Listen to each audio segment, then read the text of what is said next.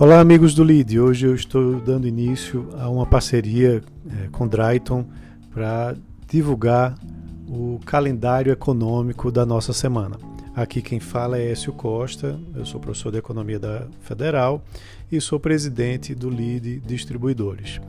E então, temos uma semana muito agitada aí pela frente em termos de dados e informações econômicas. Logo na segunda-feira, a gente tem a divulgação do PIB da China, com expectativa de crescimento de mais de 6% do PIB do ano 2020 como um todo. Na segunda-feira também temos a divulgação do IBCBR, que é o índice de atividade econômica do Banco Central, que serve como uma prévia do PIB. Isso vai ser para o mês de novembro e há uma expectativa de crescimento de 0,5% naquele mês. É, logo na terça-feira, a gente tem é, a posse da, na realidade, a, confirmação de Janet Yellen como secretária de Tesouro dos Estados Unidos, que é um cargo muito importante que onde ela vai provavelmente defender o pacote de estímulo de 1,9 trilhão de Biden.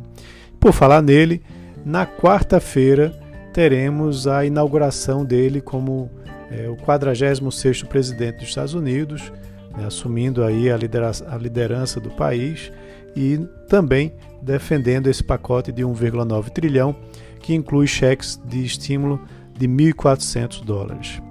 É, na quarta-feira, também temos algo muito importante, que é a reunião do Comitê de Política Monetária, o COPOM, do Banco Central, onde vai definir sobre a taxa de juros básica da economia, a Selic, e que deve ser mantida nos 2% ao ano.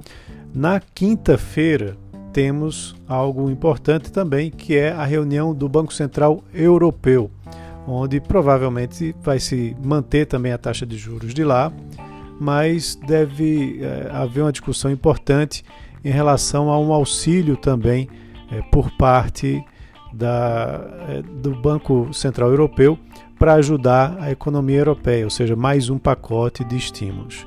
E é claro, ao longo dessa semana temos também a divulgação dos balanços, né? vai começar uma nova temporada de balanços de empresas importantes americanas, como Bank of America, Goldman Sachs, Netflix, é, Procter Gamble, Intel, IBM e assim por diante.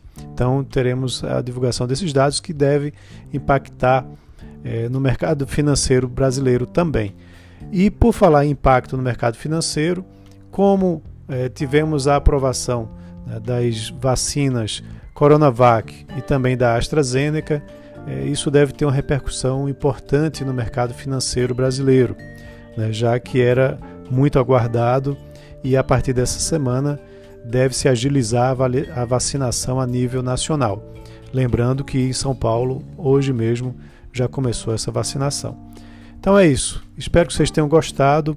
Semanalmente eu vou estar divulgando é, o calendário econômico né, e é, aguardo comentários de vocês a respeito do assunto. Um abraço a todos e até a próxima.